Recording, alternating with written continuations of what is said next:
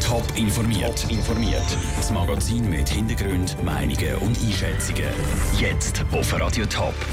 Warum Kenner trotz dem Sprengstoffanschlag ein gutes Spiel vom Dortmunder Team erwartet und warum Experten den Korruptionsfall bei der Kantonspolizei Zürich als Einzelfall bezeichnet. Das sind zwei von den Themen im Top informiert. Im Studio ist Vera Büchi. Wer steckt dahinter? Was ist die Absicht und warum? Die Frage stellen sich Behörden zu Dortmund, nachdem gestern Abend drei Sprengsätze explodiert sind, direkt beim Mannschaftsbus vom Fußballverein Borussia Dortmund. Die Mannschaft ist auf dem Weg ins Stadion. Dort hätte sie gegen Monaco im Champions League Viertelfinale spielen Peter Hanselmann, du hast das Ereignis zu Dortmund gestern Abend und jetzt am Morgen für uns verfolgt. Was wissen die Behörden bis jetzt? Ja, vieles ist noch nicht bekannt, du hast es am Anfang gesagt. Es gibt noch viele offene Fragen. Es ist in der Nacht ein Brief auftaucht in der Nähe vom Tatort. Offenbar steckt ein islamistischer Hintergrund dahinter, das berichten deutsche Medien. Aber es ist auch ein Bekennerschreiben von Linksextremen im Internet auftaucht. Es ginge gegen die Politik von Borussia Dortmund, heißt es in dem Schreiben. Das will sich der Frei zu wenig von Rassisten, Nazis und Rechtspopulisten abgrenzen. Bundesanwaltschaft die hat jetzt äh, den Fall übernommen heute Vormittag und hat angekündigt, dass sie heute Nachmittag um zwei wenn informieren über einen aktuellen Ermittlungsstand. Ein bisschen mehr als zwei Stunden wissen wir also vielleicht ein bisschen mehr. Peter, kannst du noch mal schnell zusammenfassen, was dann gestern Abend in Dortmund überhaupt passiert ist? Die Mannschaft von Borussia Dortmund war im Hotel ist dann in Gar eingestiegen, wo sie vom Hotel Richtung Stadion hätte sollen bringen. Dann auch vor einem Viertel ab siebni sind in der Nähe vom Gar drei Sprengsätze explodiert. Ähm, die Scheiben vom Gar sind kaputt gegangen. Der Verteidiger von Borussia Dortmund, der Marc Bartra, hat sich an der Hand verletzt dabei. Gerade neben ihm ist der Schweizer Nazi-Goli Roman Bürki gehockt, der ja auch Goalie ist bei Dortmund. Er hat einen Blick erzählt, dass sich die Spieler im Gar auf den Boden geleitet haben wo sie die Explosionen gehört haben und dass alle unter Schock stehen. An Shooter ist gestern Abend auf jeden Fall nur zu denken gewesen. Der Match ist abgesagt worden. Er wird heute am Viertel vor sieben neu geholt. Eine schöne Geschichte am Rand hat es aber gleich noch gegeben auf den sozialen Medien, nämlich unter dem Hashtag Bad for Away Fans haben Dortmunder Übernachtungsmöglichkeiten angeboten für Fans von AS Monaco.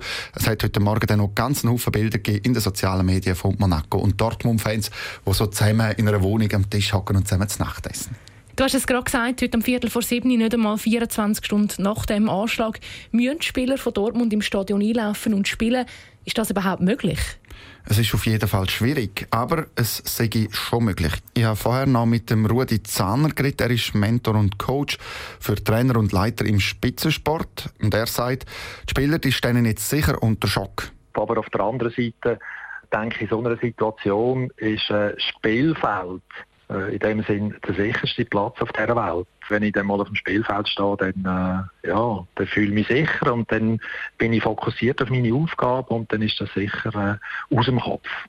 Der äh, BVB-Präsident Reinhard Traubald hat heute Morgen im ZDF Morgenmagazin von einer schwierigen Situation geredet. Ähm, die Spieler müssen zwei Dinge aufs Mal bewältigen, auf einmal bewältigen. Einmal eben die Attacke und das andere, es ist ein Champions League Viertelfinalspiel. Es geht um sehr viel. Wie muss die Mannschaft heute schaffen? Wie muss der Trainer, wie muss der Staff heute schaffen, um die Spieler auf das Spiel wirklich vorzubereiten am Abend? was der Trainer da machen kann. Ich glaube, das ist einfach voll der Fokus auf das Spiel und, und auch ein die, die Freude. Und auf der anderen Seite kann man ja auch ein bisschen die Angst oder die Wut wo ja da ist, dass so etwas passiert, wo haben wir auch ein bisschen einschüchtern, dass man da gegenwirkt, oder? dass man sich von dem eben nicht einschüchtern lässt und einfach den Weg weitergeht und, und voll aufs Spiel konzentriert und, und dort die beste Leistung abruft. Dass sich die Spieler und auch die Fans voll auf das Spiel konzentrieren für das sorgt die Düsseldorfer Polizei. Sie sind heute mit starken Kräften vor Ort im Stadion. Das hat die Sprecherin der Polizei heute am Vormittag erklärt. Danke, Peter, für die Informationen. Am 2 informiert dann eben die Bundesanwaltschaft über den aktuellsten Stand der Ermittlungen.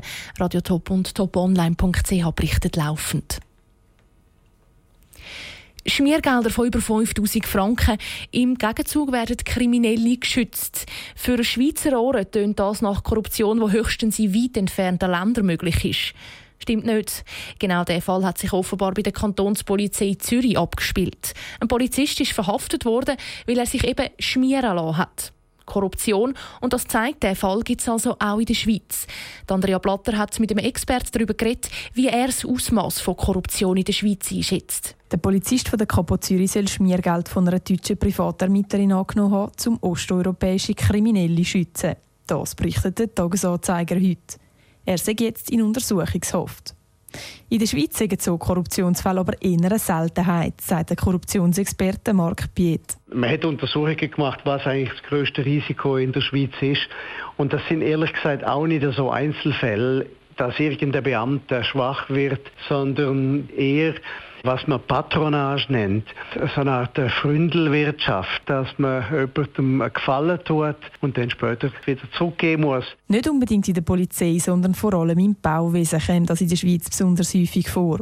So zahlt zum Beispiel eine Baufirma etwas darauf, dass sie bestimmte Aufträge überkommt.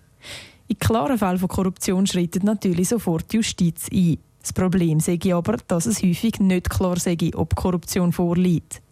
Man könnte zwar einen Verdacht haben, sagt Marc Piet, aber das allein lange natürlich nicht. Also das ist vielleicht ein Hinweis darauf, dass etwas nicht stimmt.